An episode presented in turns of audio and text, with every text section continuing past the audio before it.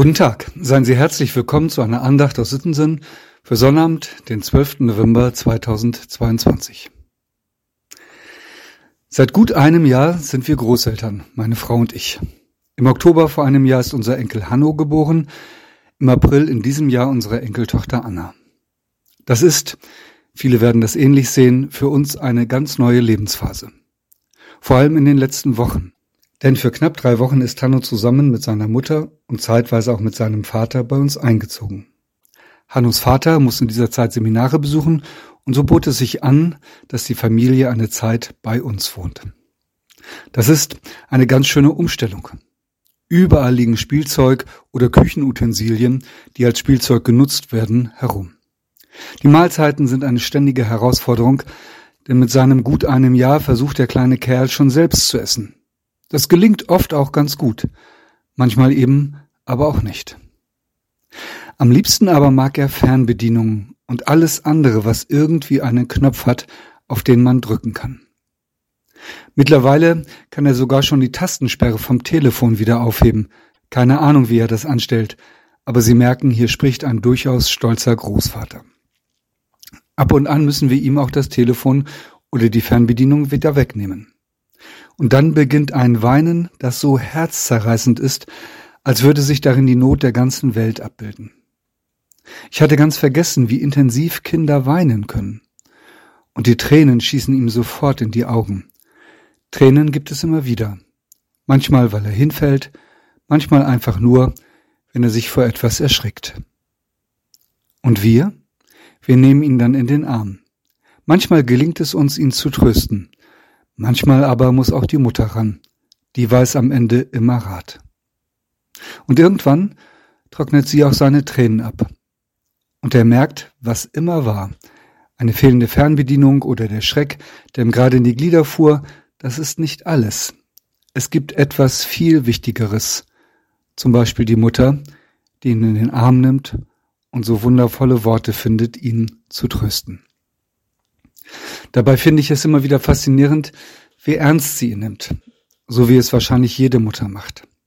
Sie redet das Geschehene nicht klein. Mag auch der Anlass seiner Tränen für uns Erwachsene belanglos erscheinen, für ihn gibt es in diesem Moment nichts Wichtigeres. Deshalb weint er so intensiv. Und so intensiv können es vielleicht auch nur Kinder erleben. Wer Tränen in guter Weise abwischt, weiß, dass ihr Grund nie belanglos ist. Aber er weiß auch, dass es mehr gibt als diesen Grund der Trauer. Warum ich das erzähle? Eins der für mich wunderbarsten Worte in der Bibel steht an ihrem Ende im Buch der Offenbarung. Gott wird abwischen alle Tränen von ihren Augen. Das ist eine Weissagung. Am Ende der Zeit wird Gott die Erde verwandeln.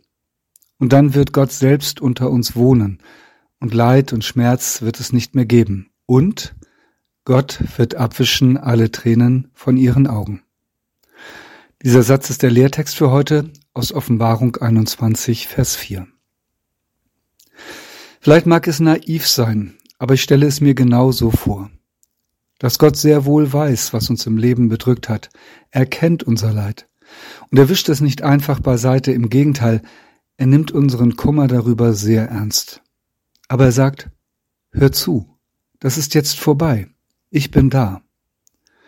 Und dann wischt er zärtlich unsere Tränen ab. Und wenn wir wieder klar sehen können, dann sehen wir seine neue Welt. Noch ist es nicht so. Noch ist die Welt nicht verwandelt. Aber wir haben seine Zusage, dass das eines Tages passieren wird. Und ab und an spüren wir schon jetzt, wie es dann sein wird. Zum Beispiel, wenn eine Mutter ihr Kind tröstet. Ich lade ein zu einem Gebet. Lieber Vater im Himmel, manchmal sehen wir uns so sehr nach deiner neuen Welt. Wir wissen, dass du die Erde verwandeln wirst und dass wir geduldig sein müssen. Aber wir bitten dich schon jetzt, tröste die Traurigen, wohne bei den Weinenden, wische die Tränen von den Augen, mache unseren Blick frei für das, was du für uns bereithältst und zeige uns, wo wir helfen können. Amen. Mit einem herzlichen Gruß in jedes Haus, ihr Andreas Hannemann.